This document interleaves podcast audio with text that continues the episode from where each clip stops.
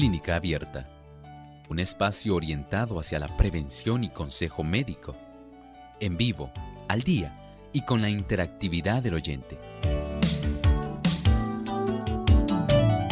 Clínica Abierta, poniendo al doctor a su alcance para un diálogo claro y honesto, porque nos importa su bienestar y salud.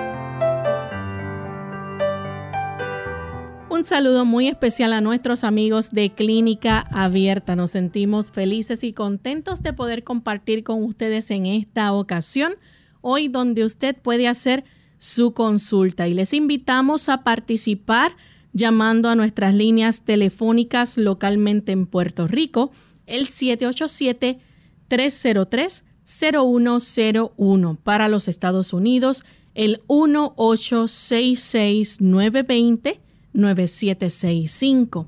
Para llamadas internacionales libre de cargos, recuerden utilizar el 787 como código de entrada, 282-5990 y 763-7100.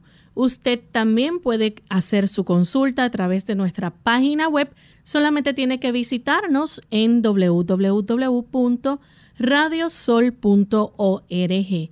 A través del chat en vivo durante esta hora estaremos recibiendo sus consultas y aquellos que cuenten con los buscadores de Google Chrome o Firefox también pueden oprimir el símbolo de teléfono y automáticamente se conectan también a nuestro programa para hacer su consulta. Así que desde este momento pueden comenzar a llamar para participar.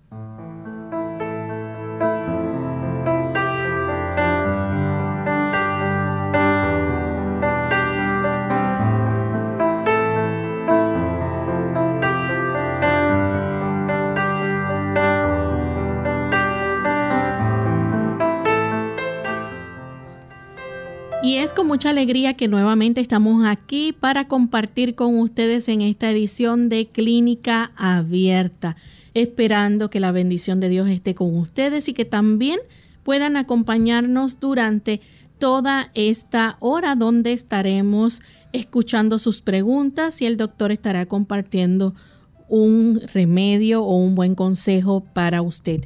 Así que puede llamar y participar hoy durante la hora de nuestro programa. Saludos, doctor. ¿Cómo se encuentra en el día de hoy? Gracias a Dios, muy bien, Lorraine y Lorraine. Muy bien también. Qué bueno, saludamos a nuestro equipo de trabajo y saludamos también a nuestros amigos que están aquí enlazados a Clínica Abierta. En esta ocasión agradecemos la fina sintonía que ustedes nos brindan. Bien, vamos entonces en esta hora a compartir el pensamiento saludable para hoy.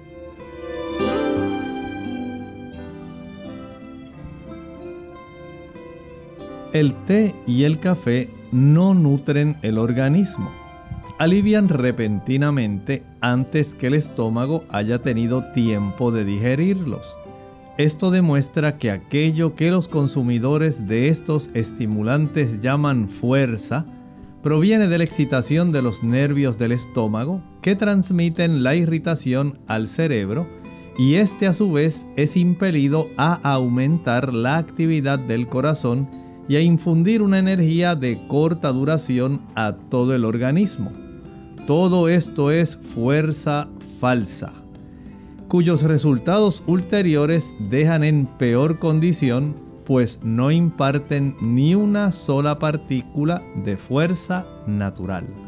Vean que usted en realidad puede entender que si usted desea en realidad tener fuerza adecuada, no puede estar recurriendo a este tipo de productos que en realidad lo único que hacen es de una manera bastante artificial en proveer cierto estímulo que en realidad no le está proveyendo ninguna fuerza. Más bien está utilizando un atajo, un pasadizo para engañar a su cuerpo haciéndole creer que usted en realidad se está energizando cuando en realidad lo que hace es drenando aún más las capacidades de su sistema nervioso central. Sea sabio. En el asunto de la salud no hay atajos. Bien, vamos entonces a comenzar a recibir las llamadas de nuestros amigos. Ya estamos listos y les recordamos que estaremos recibiendo una sola pregunta por llamada para brindar a otros la oportunidad de participar. También usted debe ser preciso al momento de efectuar su pregunta. Manténgase escuchando por el teléfono. Una vez la haga, escucha la contestación del doctor a través de la radio. Comenzamos entonces con la primera llamada que la hace Eva. Ella se comunica de Ponce, Puerto Rico. Adelante, Eva. Sí, buenos días. Buen día. Dios les bendiga a todos. Igualmente. Adelante. Sí, buen día. Yo sufrí tres caídas durante el periodo de la pandemia y se me ha inflamado el oído interno. El doctor, el especialista que fui, porque estoy en tratamiento también con los quiroprácticos, porque por lesiones que tengo en la, en la vértebra ya antigua, el doctor me recomendó que utilizara eh, los lipoflavonoides, pero que ese tratamiento es lento, que podía durar o sea, verse el efecto en unos seis meses. Yo estoy llamando al doctor porque el zumbido de los oídos es constante, para ver qué me recomienda, qué otra alternativa natural yo podría utilizar. Bueno, una cosa es el que usted tenga este tipo de traumatismo que haya sufrido y otra cosa es que tenga zumbido en los oídos. Si pudiera a largo plazo tener una relación. No es una relación directa, pero pudiera haber cierta relación porque hay ocasiones cuando la inflamación del nervio número 8, ese nervio que es auditivo, pero también es el nervio que recoge también el aspecto de nosotros poder tener un buen equilibrio. Pueden ocurrir al tener en la cercanía estructuras vasculares, pudieran ser necesarias este tipo de productos como los que usted está mencionando. Sin embargo, hay que entender que este tipo de inflamaciones pudieran reducirse, por ejemplo, digamos si usted pudiera reducir el consumo de la sal, si usted pudiera reducir el consumo de los azúcares, esto ayuda muchísimo. También el hidratarse adecuadamente.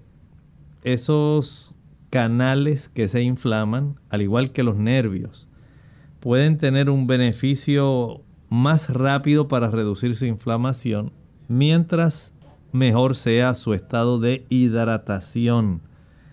Hay plantas también que pueden beneficiar, por ejemplo, las personas que utilizan el ginkgo biloba es una planta que ayuda para que usted pueda tener una mejor calidad circulatoria en esa área. Y esto pudiera facilitar el que al mejorar esa circulación localizada en ese oído interno, pueda usted entonces tener una mejoría de su situación y también reducir el aspecto este del zumbido que usted siente. Tenemos a Santiago que llama desde la República Dominicana. Adelante Santiago. Muy buenos días y bendiciones para todos los componentes del programa. Doctor, yo tengo una enredadera de cumbiamor. Quisiera que me diga para bajar los niveles de glucosa, ¿cómo la aprovecho mejor? Si masticando las hojas o haciendo el té y cuántas veces al día. Buenos días. ¿Cómo no? El té lo puede preparar muy fácilmente. Utilice unas 5 o 6 hojas para una sola taza. Y esto lo puede tomar en forma de infusión. Todo depende de cuánto sea la cifra sanguínea que usted tenga de azúcar. Dependiendo de esa cifra, pudiera usted utilizar dos tazas al día. Sería una dosis normal. A veces hay personas que llegan a necesitar tres tazas. Otras personas pudieran requerir solamente media taza dos veces al día. Todo depende de la cifra de glucosa que usted tenga en su sangre, de cuán correctamente usted cuide, digamos, su alimentación, cuánta actividad física usted haga, cuánta agua usted toma.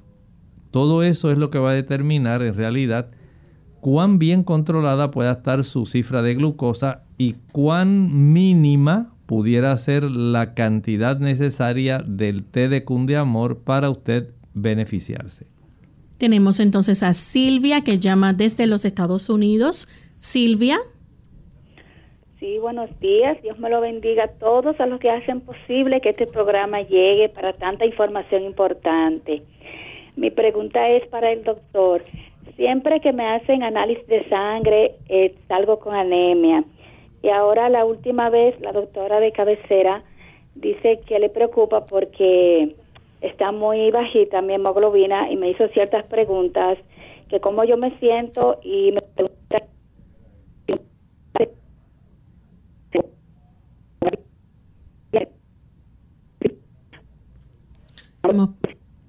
Estamos teniendo problemas con la comunicación de Silvia. Si ella puede nuevamente tratar de llamar a nuestro programa y con mucho gusto eh, estaremos entonces contestando su pregunta. Trate de comunicarse nuevamente, Silvia, por favor. Tenemos entonces a Ramona de la República Dominicana. Ramona, saludos, Ramona. Ramona nos escucha. Bien, vamos entonces a pasar a nuestra siguiente consulta. La hace un anónimo de México.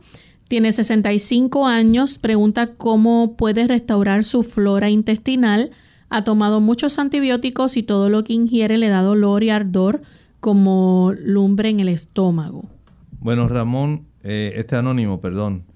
Este tipo de situación que usted plantea es un poco confusa porque una cosa es la flora intestinal y otra cosa es el ardor como lumbre que usted siente en el estómago. Son dos cosas totalmente diferentes. Sin embargo, si usted tiene este problema de ardor en el estómago, pudiera ser útil que usted vaya a su gastroenterólogo él puede practicar una endoscopía para verificar cómo está la salud, directamente visualizar cómo está la salud de la mucosa gástrica. Si solamente se ha limitado a inflamación, si hay alguna úlcera que se esté generando, si hay presencia de ese microorganismo que se llama Helicobacter pylori, que también causa bastante trastorno a nivel estomacal, y esto pudiera ser muy útil en su caso. Esto entiendo que va a facilitarle mucho el tener un diagnóstico preciso y por supuesto un tratamiento más orientado a su problema. El hecho de que usted en este momento, en lo que usted obtiene su cita médica, pudiera estar utilizando, digamos, el agua de papa. Va a preparar dos tazas de agua, una papa cruda pelada y una vez haya licuado va a proceder a colar. Una vez cuele esas dos tazas de agua de papa que obtendrá, las va a tomar de la siguiente forma.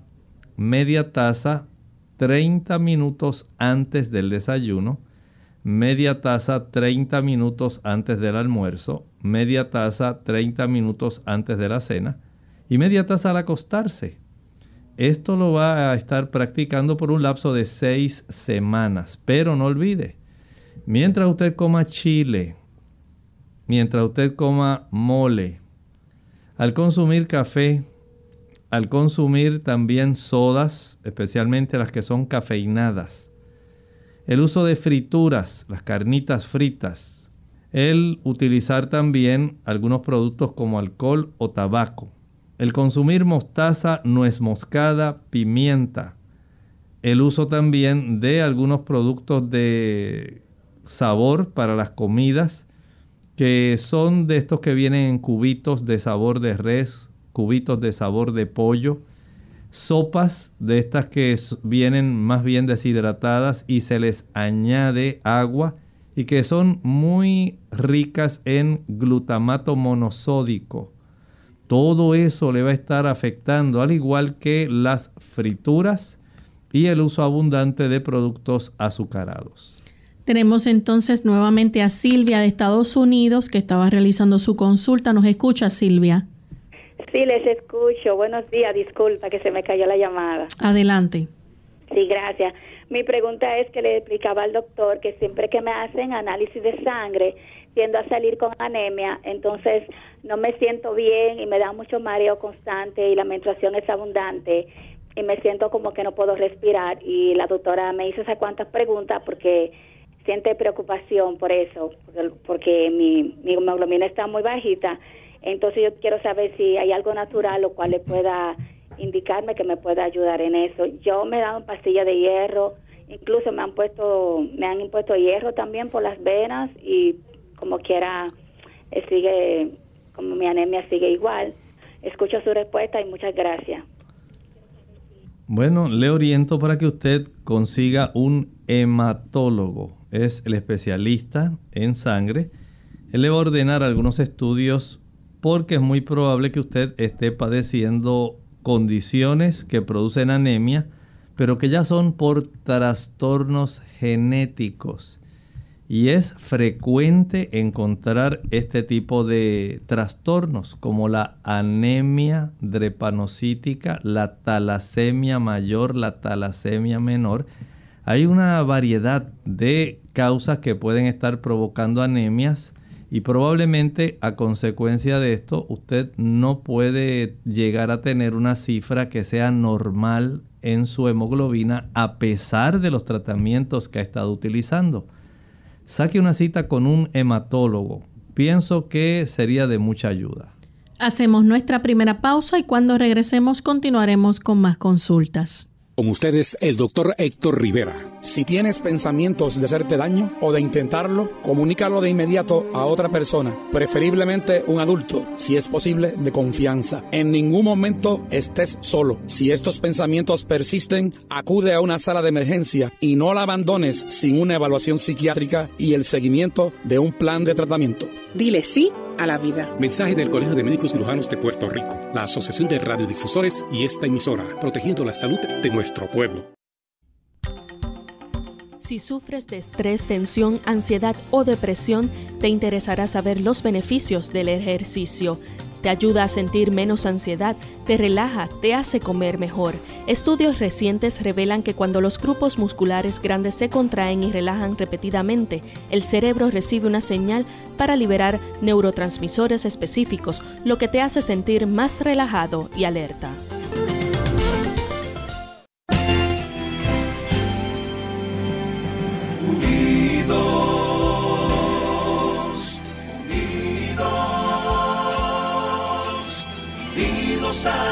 El cielo siempre unidos,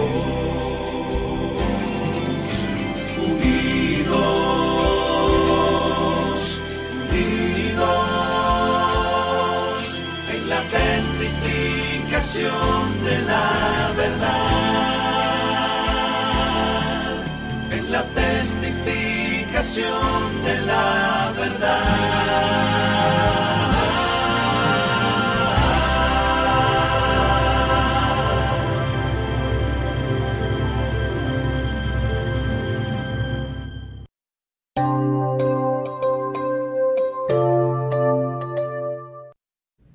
Ya estamos de vuelta en Clínica Abierta, amigos, y continuamos recibiendo sus consultas.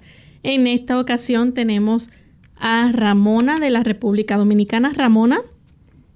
Sí, muchas gracias. Eh, mi pregunta es que tengo un niño de tres años que tiene falsemia, entonces ayer le encontraron el hierro muy bajito. A ver, tiene el doctor que le puedo indicar. Gracias. ¿Cómo no? Mire, en los niños falsémicos recuerde que tenemos eh, también anemia pero ya es por una deficiencia genética. Hay un aminoácido que no es capaz, ha sido sustituido y no es capaz de proveer una estructura adecuada en relación a la estructura de la hemoglobina. Y ese trastorno no le facilita el poder tener una hemoglobina que sea de cifra adecuada. Por eso en este caso es de esas condiciones que básicamente va a tener eh, trastornos de anemia por básicamente toda su vida. Y usted debe aprender a tratar de mantenerla lo más óptima posible sin que vaya a ocurrir un exceso o una recarga que sea anormal de hierro. Los alimentos que le pueden ayudar para que no se recargue de hierro, por ejemplo, puede utilizar la verdolaga, pero especialmente las espinacas. Las espinacas son muy adecuadas. Puede utilizar con abundancia la remolacha o betabel o betarraga. Es muy buena para elevar la cifra de la, digamos, la cantidad de hierro de la hemoglobina que está circulando. Hay plantas como, y frutas como la pasionaria, la parcha, la chinola, como le dicen en Santo Domingo. Y esto puede ser de mucha ayuda para las personas. El aguacate tiene bastante hierro, los frijoles tienen hierro, las lentejas tienen hierro. Y este tipo de productos, pero especialmente las hojas verdes, particularmente la espinaca, y esa raíz tan noble y sabrosa que es la remolacha. Tenemos entonces a Milagros que llama de Trujillo Alto. Milagros. Hola Milagros. Buen día. Buen día. Y quería preguntarle al doctor, una persona que tenga el colesterol malo, alto, puede tomar, puede tomar este, ¿cómo se llama eso? Omega 3 de esa gel, este aceite de omega 3 en gel. Gracias. Gracias. Sí lo puede tomar. El asunto es que usted no dependa solamente de las cápsulas de omega 3. Recuerde que reducir la cifra de el colesterol, especialmente esas lipoproteínas de baja densidad, LDL, colesterol malo, requiere que usted esté consciente que usted puede impedir que se eleve sencillamente dejando de consumir aquellos alimentos que son altos en colesterol. Al descartar la leche, la mantequilla, el queso, los huevos y la carne, sea blanca o sea roja usted notará que se reduce drásticamente la cifra de su colesterol. De tal manera que al normalizarse, solamente haciendo ese ajuste alimentario, puede usted también evitar tener que utilizar algún tipo de suplemento. Pero mientras eso ocurre y usted va haciendo cambios en su estilo de vida alimentario, puede utilizarlos. Una vez se corrijan, entonces ya no tendremos necesidad de volver a, a utilizarlos. Bien, la próxima consulta la hace Ivonne desde San Juan, Puerto Rico. Adelante, Ivonne. Dios le bendiga, le habla Ivonne Hernández. Mi pregunta, doctor, es ¿qué es bueno para algún producto natural que sea bueno para controlar la tiroiditis Hashimoto o pastillas naturales que usted me pueda recomendar? Gracias. En realidad hay que recurrir a una forma de usted ayudarse porque la tiroiditis de Hashimoto no es necesariamente un asunto que requiera la utilización, por ejemplo, de yodo. Estamos hablando de una situación que es inmunológica y las situaciones inmunológicas son complejas. No tienen un solo ángulo. Por ejemplo, esa tiroiditis puede agravarse y puede desarrollarse cuando la persona no tiene hábitos adecuados de vida. Por ejemplo, si usted come a la hora que usted quiere, digamos si usted eh, nota que amaneció, debiera ser hora de usted levantarse, pero está oscuro y hace frío, y usted no tiene deseos de mejorar eh, levantándose, ¿verdad? y sencillamente se queda dormida hoy, se levanta a las 10, desayuna a las 11, pero al otro día sí decidió levantarse temprano, a las 6 y ya a las 7 estaba desayunando. Y usted va moviendo, alterando el horario de desayuno, almuerzo y cena. Y almuerza como desayuno tarde, pues almorzó a las 4 de la tarde, pero al otro día almuerza a las 12. Ese vaivén respecto a la disciplina de su horario de alimentación puede trastornar la tiroides también se trastorna cuando la persona no se acuesta en horarios regulares. Se trastorna cuando la persona no se ejercita en horarios regulares. Note que el cuerpo aprecia mucho la disciplina. Muchas personas no les agrada esto tener que pensar que tienen que levantarse y acostarse en horarios específicos, comer en horarios específicos, cada quien quiere hacer como bien le parece. Pero así no funciona el cuerpo. Y el hecho de que haya trastornos en ese aspecto va a influir sobre el sistema inmunitario que atacará su tiroides. Por eso se desarrolla la tiroiditis. Ahora, vea este otro ángulo. El uso de productos que son de origen marino. Camarones, calamares, carrucho, pulpo, langosta, cangrejos. Van a ayudar para que sustancias que están contenidas en esos productos que ya tienen yodo puedan ellos a su vez influir junto con el pescado en fijarse a su tiroides por la sencilla razón de que estos productos tienen una mayor afinidad por su glándula tiroides.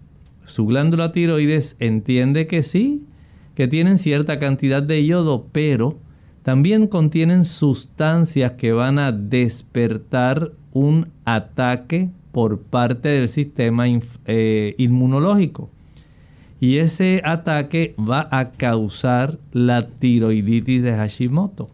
O sea que no le puedo decir que hay una pastilla específica natural que combata la tiroiditis de Hashimoto.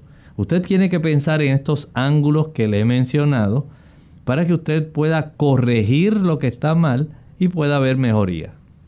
Nuestra siguiente consulta la hace Margarita de San Juan. Adelante, Margarita.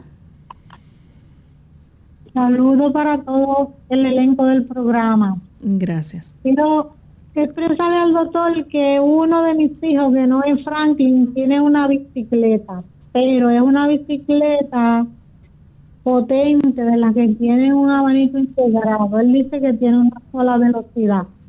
Pero yo he notado en él que se le ponen los ojos sumamente rojos cuando él se termina de bajar de esa bicicleta. Yo le dije, ¿tú estás haciendo respiración correcta? Me dice que trata de respirar, pero que se le olvida. Así que déjenos saber qué puede ser eso. Gracias. Muchas gracias. Aparentemente el esfuerzo que está haciendo y la falta de coordinación entre el tipo de necesidad que tienen los músculos de ingresar una buena oxigenación que sea cadenciosa, secuencial, para poder sufrir, eh, perdón, para poder suplir la demanda de oxígeno del músculo, ese esfuerzo eh, extra está facilitando que haya una recarga del sistema cardiovascular. Recuerden que aun cuando uno tenga equipo en la casa, hay una zona de entrenamiento. Esa zona de entrenamiento le dice a usted cuánto es la frecuencia máxima que usted puede tolerar mientras se ejercita sin que ponga en riesgo su cuerpo o su sistema nervioso cardiovascular. Puede usted eh, tener ese beneficio, sencillamente reduzca la velocidad o reduzca la, digamos, la cantidad de esfuerzo que tiene que hacer la persona y hacer una respiración de forma cadenciosa. Ahora sí tenemos entonces a Nairobi desde los Estados Unidos. Nairobi. Sí, Sí, buenos días. Yo quisiera saber, doctor, ¿qué de cierto tiene que el jugo de acelgas, remolacha, manzana verde, nopal y apio, qué de cierto tiene que sirve para bajar el colesterol al igual el azúcar? Muchas gracias, buenos días. Bueno, entendemos que el nopal es uno de los productos que más ayuda a reducir el azúcar. Igualmente hay otras plantas, como estábamos hablando hace un momentito, como el cundiamor, es muy adecuado.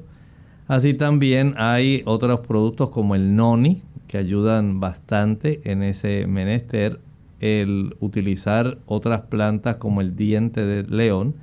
El consumo de cebolla es excelente y ayuda a reducir triglicéridos, colesterol y azúcar. El uso también de la linaza ayuda también con el azúcar, ayuda con el colesterol. O sea que no necesariamente tienen que ser esos jugos, pero de todos los ingredientes que mencionó, el nopal es el que más ayuda para reducir la cifra de eh, tanto colesterol como de azúcar. Vamos en este momento a hacer nuestra segunda y última pausa. Al regreso continuaremos entonces con las consultas telefónicas y también las del chat.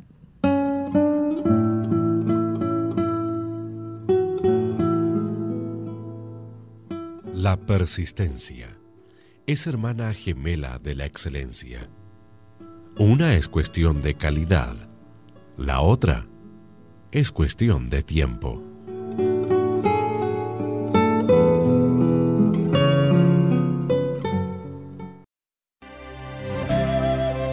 Él es el dueño del oro y la plata. Hoy agradece a Dios por no dártelo todo, sino porque solo te da aquello que necesitas. Unidos con un propósito, tu bienestar y salud. Es el momento de hacer tu pregunta llamando al 787-303-0101 para Puerto Rico, Estados Unidos 1866-920-9765 y llamadas internacionales al 787 763-7100 o al 787-282-5990. Clínica Abierta, trabajando para ti.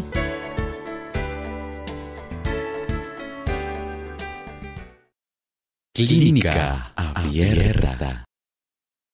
Ya estamos de vuelta en Clínica Abierta, amigos, y continuamos con Jacqueline. Ella llama desde los Estados Unidos. Jacqueline. Sí, buenos días. Bienvenida. Eh, mi pregunta es, tengo, mi suegra tiene un problema de, tiene gastritis crónica, tiene tubérculos intestinales y tiene colon irritable. Ella come un día bien y al día siguiente lo que come a veces eh, todo lo vomita.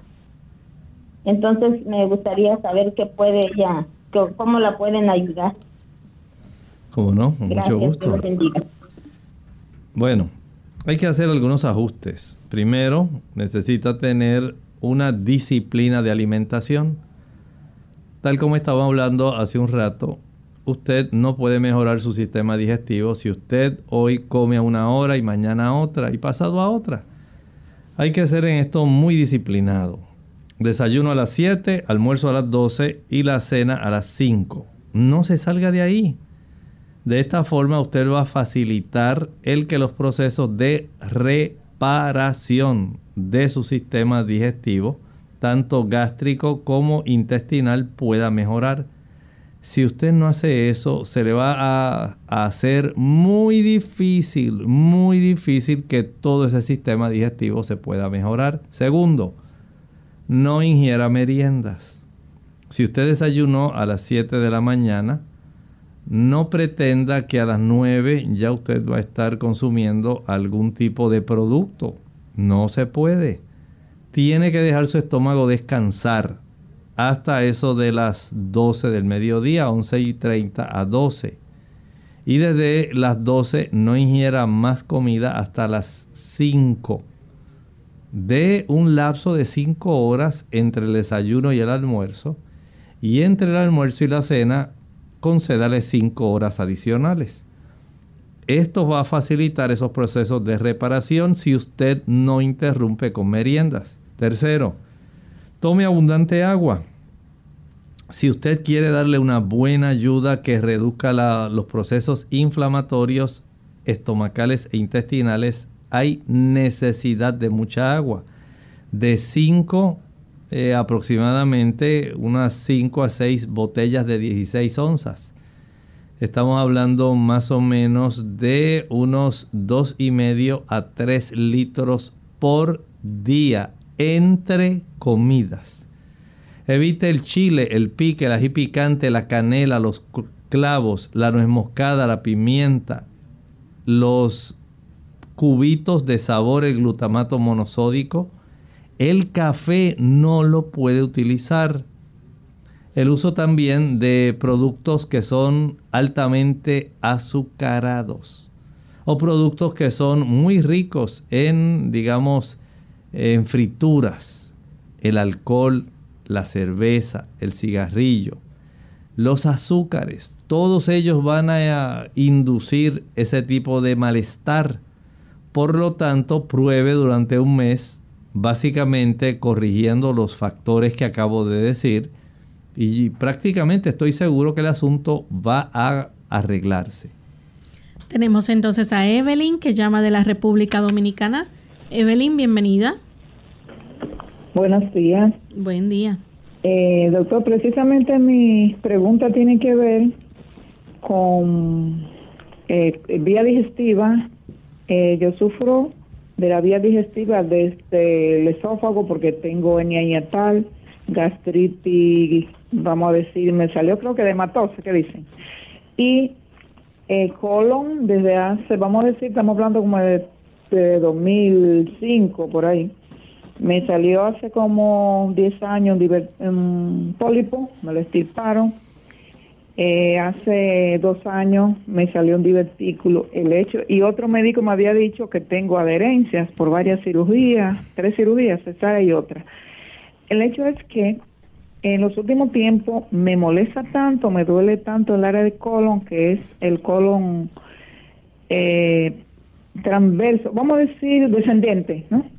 Y que es como en el área si donde tuviera el ovario izquierdo, que no tengo porque me hice histerectomía eh, hace un tiempo que cuando yo tengo pipí, voy a, la urgencia es porque me duele. No sé si es que vejiga presiona intestino o qué cosa es. A veces mejora y otra vez se vuelve, pero en estos días he estado que me despierto a las 3 de la mañana, pero es por pipí. Eh, y los dolores me van de derecha a izquierda entonces uno a veces por el tiempo, el problema de COVID, eso no, no ha estado haciendo cita. Y la última vez que fui al gastro, que fue en agosto, eh, después que me había salido el divertículo, él me indicó Paramox. Pero ¿qué pasa? Yo tengo problemas también de estómago e intestino. A veces uno se olvida de los intestinos y piensa en cuidar el estómago.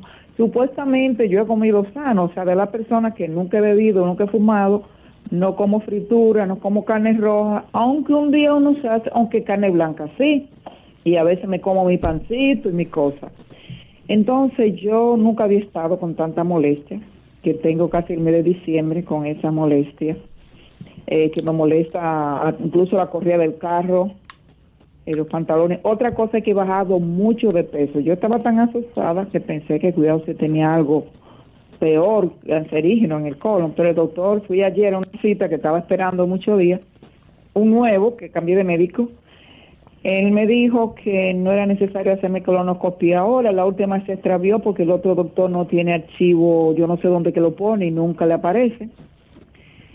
El hecho es que él me indicó ayer una, se llama polibutin, que nunca lo había tomado, me dijo en sí que estoy estresada, me indicó un ansiolítico.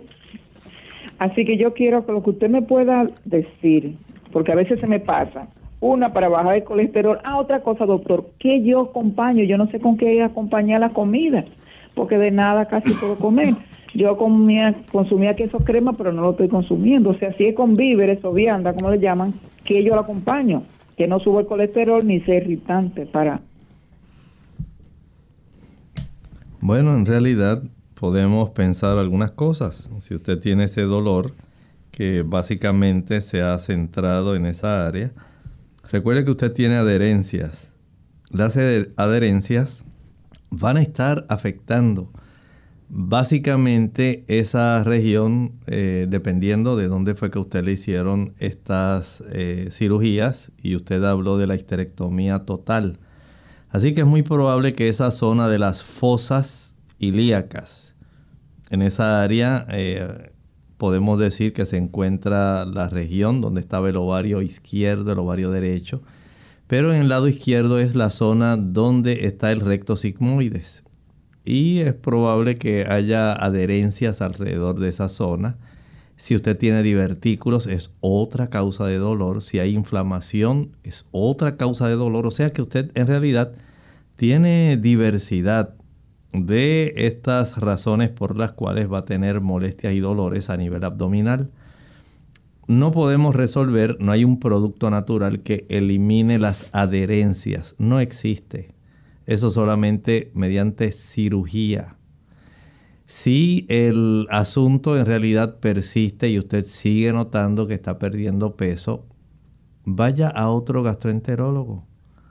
De tal manera que usted se pueda practicar, digamos, su colonoscopia. Si aún así eh, hay cierta reticencia pudiera pedirle al médico que le ordene un, un examen inmunológico de eh, análisis de sangre fecal por método inmunológico. Y esto puede darnos una idea indirecta de si hay alguna razón que pudiera estar eh, subyacente que no ha sido detectada y que pudiera ser preocupante. Y eso es una forma de usted indirectamente poder ayudarse para despertar, ¿verdad? Conciencia respecto a la situación que pudiera ser eh, adversa para usted. Pero hay que tomar en cuenta, tal como el médico vio, eh, el aspecto de su sistema, la influencia que tiene el sistema nervioso sobre el sistema intestinal el que usted eh, de vez en cuando, que si se come esto, se come el otro, pues ya sabe que eso va a estar incidiendo. Y mucho más si usted come queso. El queso estriñe. Lo que produce estreñimiento va a producir una mayor cantidad de cólicos y va a facilitar el desarrollo de divertículos y pólipos. Por lo tanto, vaya haciendo cambios. Una vez usted consuma alimentos, salga a caminar. No se quede sentada una caminata de unos 15, 20 minutos suave, a un paso tolerable después de cada comida. Puede ser para usted un gran beneficio. Recuerde tomar mucha agua, comer en horarios regulares y evitar consumir productos que la vayan a estreñir. Bien, tenemos entonces a una anónima de Chiapas, México, 63 años, sufre de hipertensión. Le dijeron que el jugo de naranja combinado con el berro es bueno para los pulmones y también para los bronquios. Ella padece de fibrosis pulmonar. ¿Puede tomar el berro y no le causa algún daño por lo que padece de hipertensión? No, en realidad no, porque tanto el jugo de naranja como el berro son ricos en potasio. Y cuando usted ingiere estos productos ricos en potasio, usted ayuda para que se pueda reducir la presión arterial. Así que desde ese punto de vista no podemos decir que vaya a haber algún trastorno con su alta presión por el consumo de este producto. Tenemos un anónimo de la República Dominicana. Tiene un análisis de orina en una niña de 12 años. Eh, tiene de 0 a 2 hialinos y granular fino. ¿A qué se debe esto?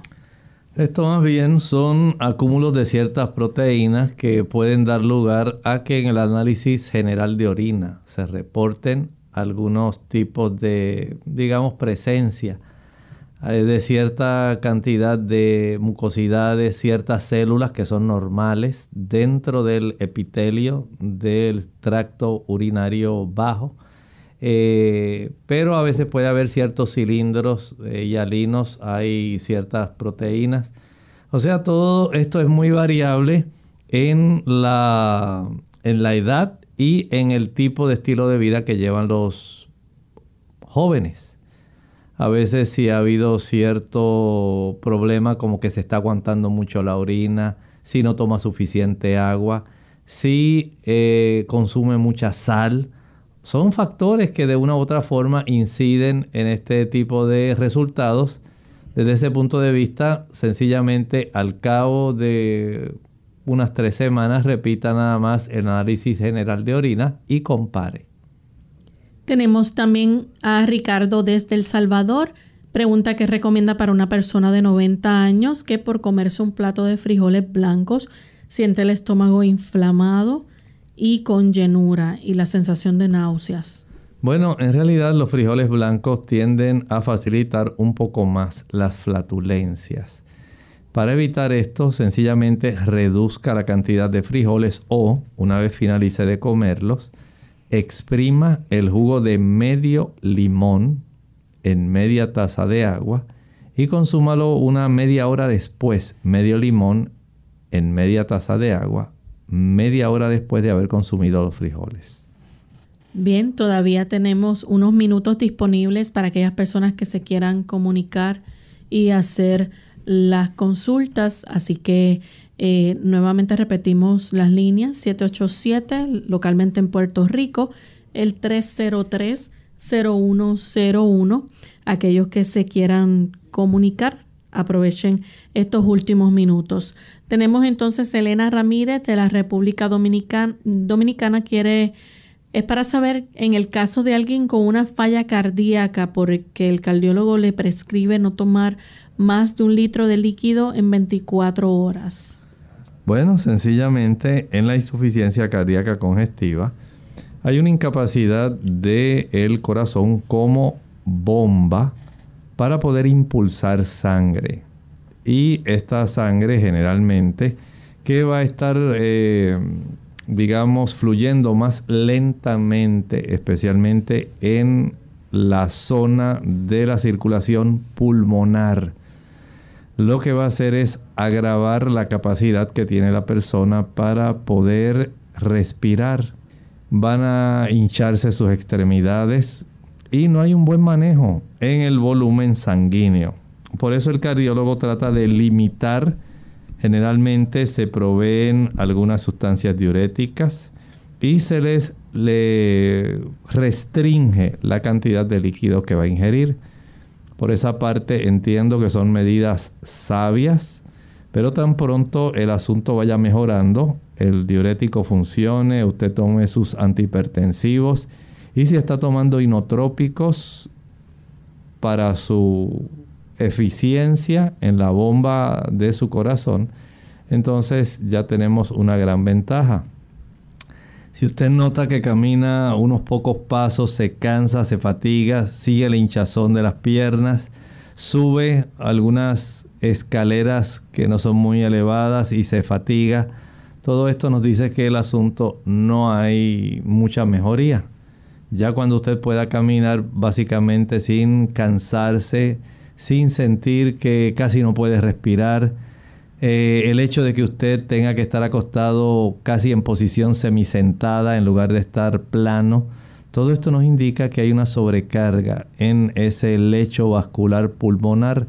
Hágale caso a lo que le diga el médico y tome sus medicamentos. Si le dijo que eh, tiene que restringirse a esa cantidad de líquido, hágalo.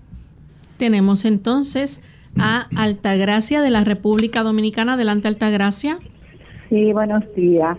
Doctor, desde el 2018 yo me hago análisis, me indican análisis de orina. Entonces siempre me salen dos o tres cruces de sangre. Entonces el internista me dice que eh, me refería a que fuera el nefrólogo. ¿Qué usted cree que puede ser eso? Eh, si alguna arenilla en el riñón, algo así que me esté produciendo eso, en, esas cruces de, sangre en la orina. Gracias. Esto es algo muy preocupante eh, y he visto que muchos urólogos y nefrólogos tratan de indagar, muchos de ellos no encuentran la razón. Y es que hay múltiples Por un lado, hay, es más frecuente en las personas que son hipertensas. Ocurre también con frecuencia en, las, en los pacientes que son diabéticos. Ocurre en las damas que tienden a padecer de cistitis intersticial. Es común que eso suceda. Y hay otras que sencillamente no se sabe y le hacen cistoscopía, miran, tratan de buscar si hay algún pequeño vasito, alguna ruptura. Tratan de indagar respecto a otras causas que pudieran estar facilitando el que ocurra ese sangrado. Pero no siempre se puede detectar, se hacen múltiples estudios y no se encuentra. El asunto sería más bien tratar de dar seguimiento a esta situación verificando si hay un aumento en la cantidad de glóbulos rojos y de sangre que se está expulsando, porque si es una hematuria simple, sencilla, sin que haya algún tipo de discapacidad por parte de la función renal. Y para eso hay que saber cómo está el nivel de urea, cómo está la creatinina, cómo está la microalbúmina.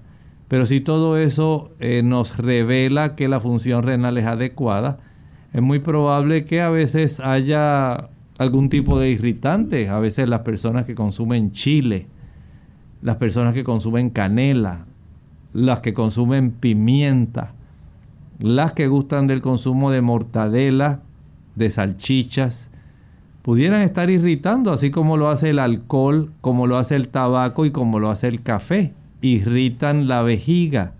Y esto pudiera ser causa también de que ocurra este tipo de microhematuria, que es el nombre de esa condición.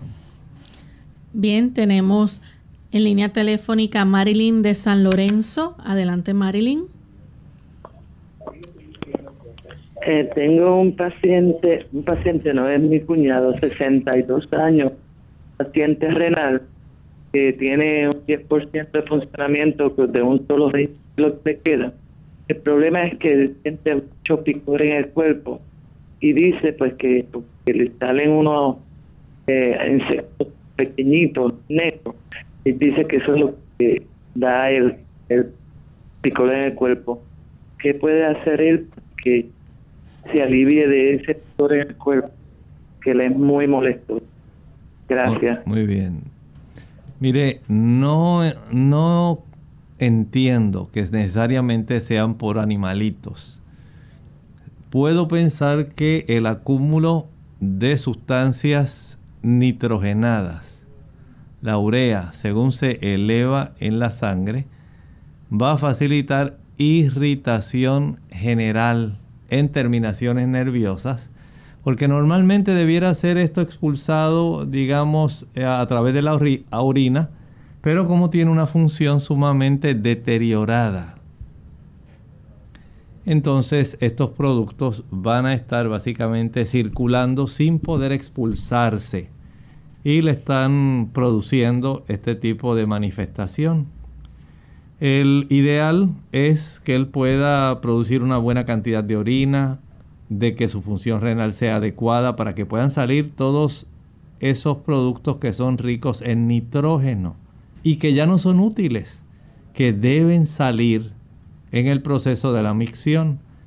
El que él pueda tener esa conciencia de que tiene que reducir la ingesta de productos que son ricos en proteína. Por ejemplo, no le conviene consumir ahora huevos no le conviene consumir queso. Si fuera posible evitar la carne y utilizar proteína de origen vegetal, podría haber mejoría en su función renal, que ahora mismo, según usted relata, la tiene un 10%. Y esta cifra de función renal tan baja, básicamente lo que amerita en poco tiempo es un proceso de diálisis. Por lo tanto, cambiar su estilo de alimentación a una alimentación que sea vegana, sin abusar de las proteínas. No puede exagerarse en el consumo de frijoles, habichuelas, garbanzos, lentejas, gandules, habas, chícharos, arvejas. Tiene que consumir en muy poca cantidad Y además de eso, estoy hablando muy poca cantidad, digamos un tercio de taza para poder ayudarse. Evitar el queso, evitar la mantequilla, el yogur, los huevos y todo tipo de carne. De esta manera puede conservar y tratar de elevar un poco su función renal. En realidad la va a tener afectada, pero por lo menos notará que se le reduce mucho el picor. También puede bañarse con agua bien caliente. Esto le va a producir mucho más picor, pero mientras su cuerpo esté empapado con esa agua caliente, cierre la llave y proceda a friccionarse con sal mientras está húmedo en el agua calientita. Después que friccione su cuerpo con sal, ahora proceda a enjuagar su cuerpo entero utilizando agua fría. Una vez finalice y seque todo el cuerpo, va a preparar este producto. En la licuadora añada una taza de pulpa de sábila, a esto le añadirá también dos cucharadas de maicena y una cucharadita de aceite de melaleuca. Una cucharadita de aceite de melaleuca. Proceda a licuar. Una vez ya licue, no tiene que colar, solamente va a envasar en un frasco que sea de cristal y lo va a refrigerar cuando tenga ese picor generalizado puede aplicárselo sobre la piel este producto. Pero recuerde que básicamente su problema es por el deterioro de la función renal y el congestionamiento sanguíneo de productos nitrogenados. Bien, ya hemos llegado al final de nuestro programa y queremos invitarles a que mañana nuevamente nos acompañen. Vamos a estar tocando el tema de absceso cerebral, así que esperamos contar con su sintonía como de costumbre. Y antes de despedirnos dejamos este pensamiento final.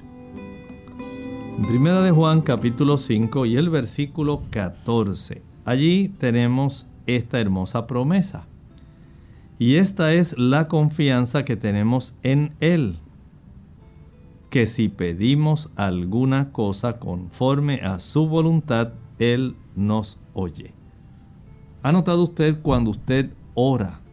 ¿Cuántas veces usted lo que desea es que se cumpla su voluntad, la suya, no la de Dios?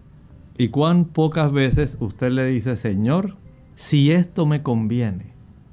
Señor, si esta es tu voluntad.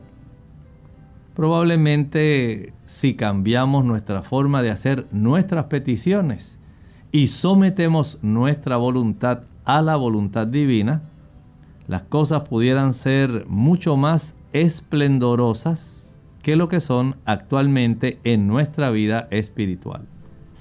Nosotros nos despedimos y será entonces hasta la siguiente edición de Clínica Abierta. Compartieron con mucho cariño el doctor Elmo Rodríguez Sosa y Lorraine Vázquez. Hasta la próxima.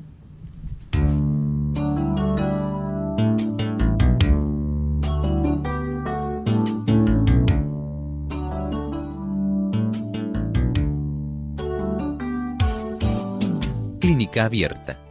No es nuestra intención sustituir el diagnóstico médico. Antes de poner en práctica cualquier consejo brindado en este programa, usted debe consultar con su médico. Hasta la próxima.